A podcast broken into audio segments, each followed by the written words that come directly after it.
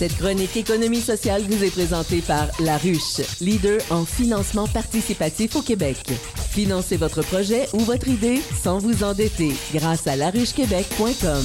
David Miljour, directeur au pôle de l'économie sociale de l'agglomération de Longueuil. Bonjour. Bonjour Charles, bon matin. Bon matin à toi. On parle d'éducation, rentrée des classes ce matin. Ben oui, on est pas mal dans la rentrée. Ça a l'air. hein? Euh, ben oui, c'est en tout cas. Euh, c'est mon quotidien euh, renouvelé, puis je dois t'avouer que c'est un petit peu plus difficile. L'été, euh, créer des habitudes qui prennent du temps à se déshabituer. Oui, Aussi tout à fait. Au niveau de mes enfants. Oui. Oui.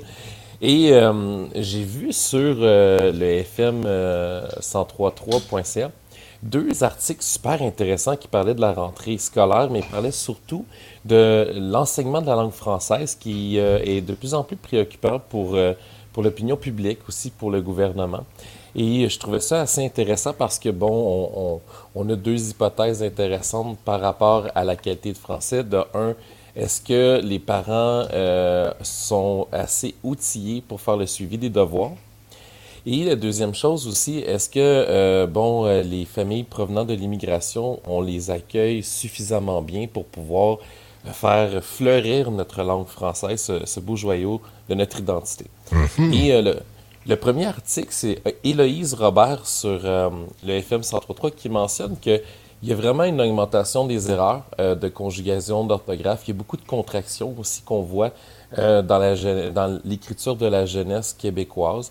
Euh, et euh, on se demande si euh, les, les parents sont capables ou prennent le temps de faire les devoirs. Bon, je sais que c'est pas exclusivement la faute des parents. En étant un moi-même, euh, je, je te dirais que il y a beaucoup de devoirs parfois. Des fois, c'est à géométrie variable, c'est-à-dire une semaine, tu en as très peu, dans un autre, euh, c'est comme tu fais ça mur à mur dans ta routine de soir avec le souper.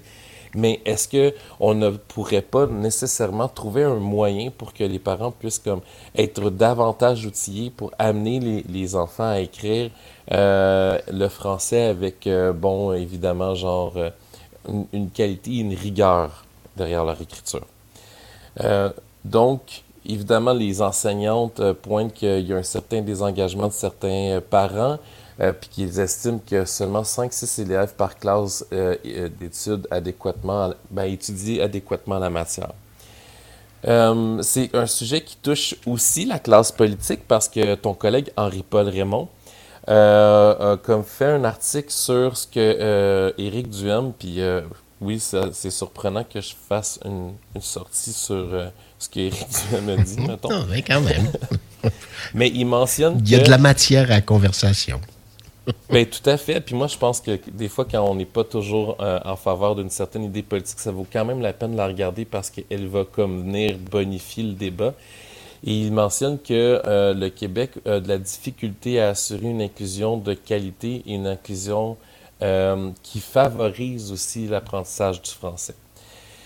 Donc, on- si on, on résume les deux articles, on peut se dire que pour les enfants, si les parents sont plus outillés, il y a déjà quelque chose. Et pour les familles qui ont peut-être pas la langue euh, française comme langue maternelle, si on peut outiller les adultes, on va pouvoir amener des résultats. Et moi, je pense qu'il faut un plan d'action avec des indicateurs chiffrés au niveau du ministère de l'Éducation, mais aussi au, ministère qui euh, a sous sa charge la langue française là, avec M. Roberge.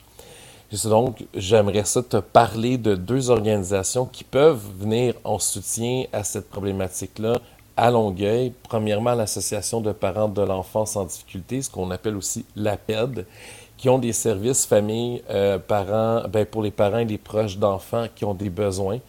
euh, avec ou sans diagnostic. Donc, on est vraiment comme à la fois au niveau diagnostic, mais à la fois aussi problème. euh, ben, j'aimerais vraiment être outillé parce que je suis pas capable nécessairement de faire la, la, la soirée de mes devoirs avec mon enfant. Puis Ça devient complexe. ouais. Ça devient complexe. Puis, tu sais, je peux te dire, je fais mon meilleur culpa.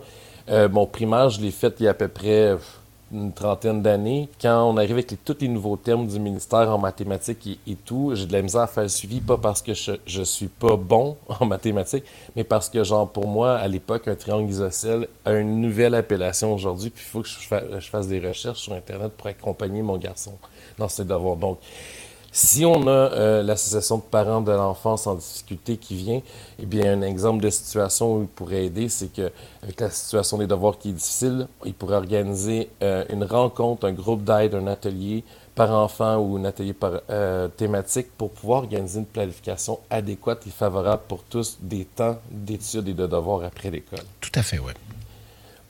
Il y a un accompagnement, en tout cas du moins, qu'on doit avoir peut-être, nous comme parents, ne serait-ce que pour les nouveaux vocables, les nouvelles appellations.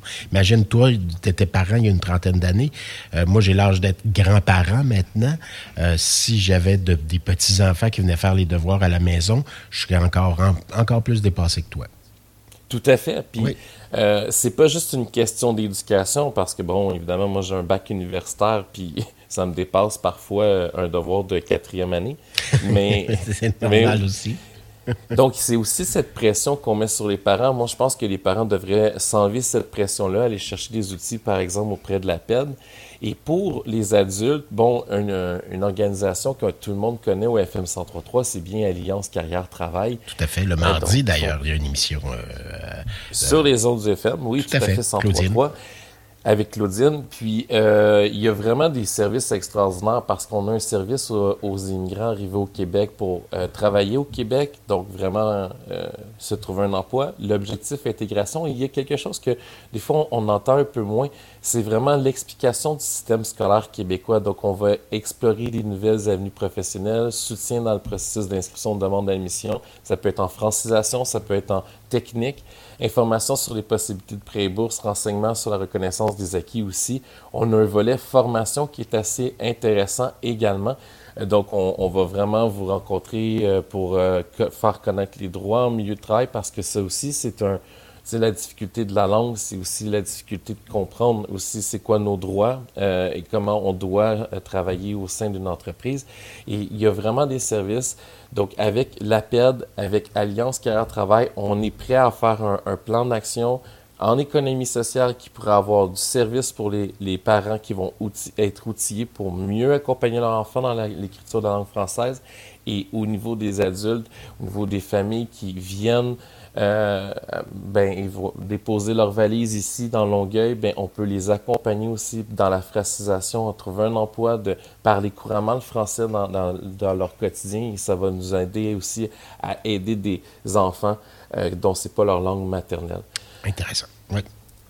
Donc, si on veut euh, des informations sur euh, l'association de parents de l'enfance en difficulté, ben, c'est assez simple. Charles, APED pour APED et pour Alliance Carrière Travail, si c'est quelque chose qui vous intéresse, c'est allianceCT.ca.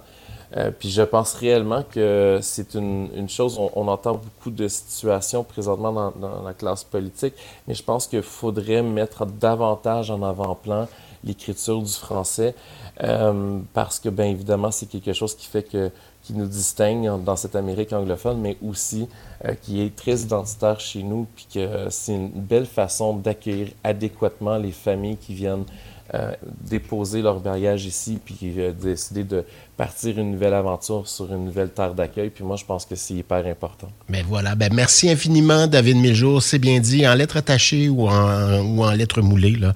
Je ne sais pas si tu as vu la une du Journal de Montréal ce matin. Le français est vraiment euh, une, très belle langue. Et puis, voilà, on, serait, je pense, on serait fou de s'en passer, simplement.